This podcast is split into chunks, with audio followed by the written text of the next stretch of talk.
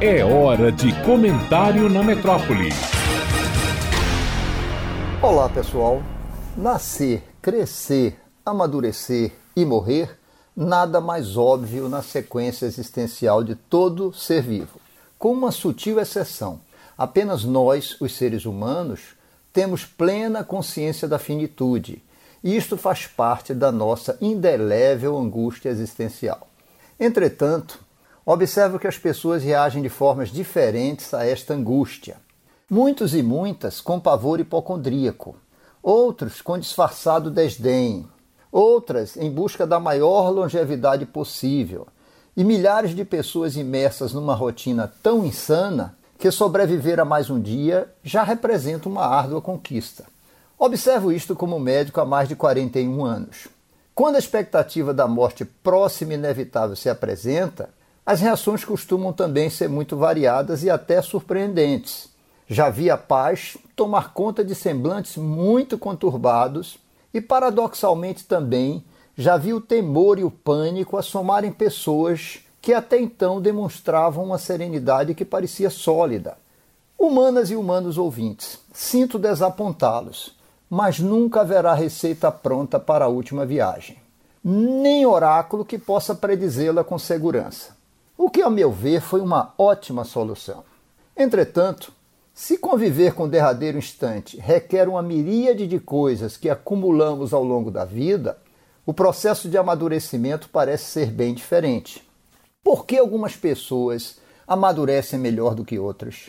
Esta seria a pedra filosofal da existência. Mas novamente a pergunta que não quer calar: e o que seria amadurecer melhor? Já tentaram responder a isto?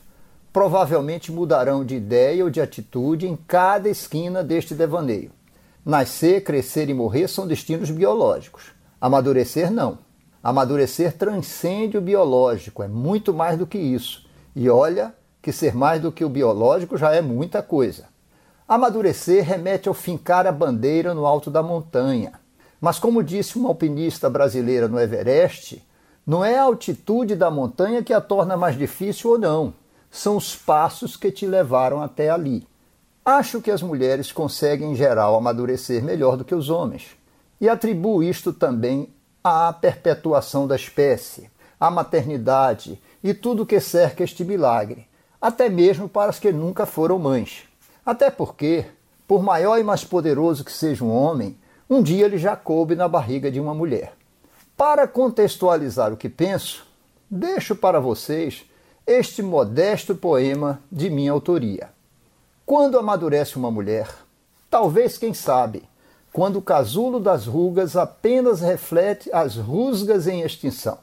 Ou ainda, talvez, quem sabe, no último trem das onze, de quando a pretensa hora nem alcançada se descarrilou, ou simplesmente nos achados e perdidos, de quando perder-se foi o grande achado, ou quando nem mais espia a culpa que nunca existia, que quase toda caberia naquele mesmo dia.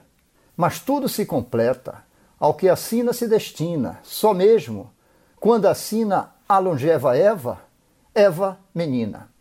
Eu me chamo Chico Ora, sou médico e observador da natureza humana.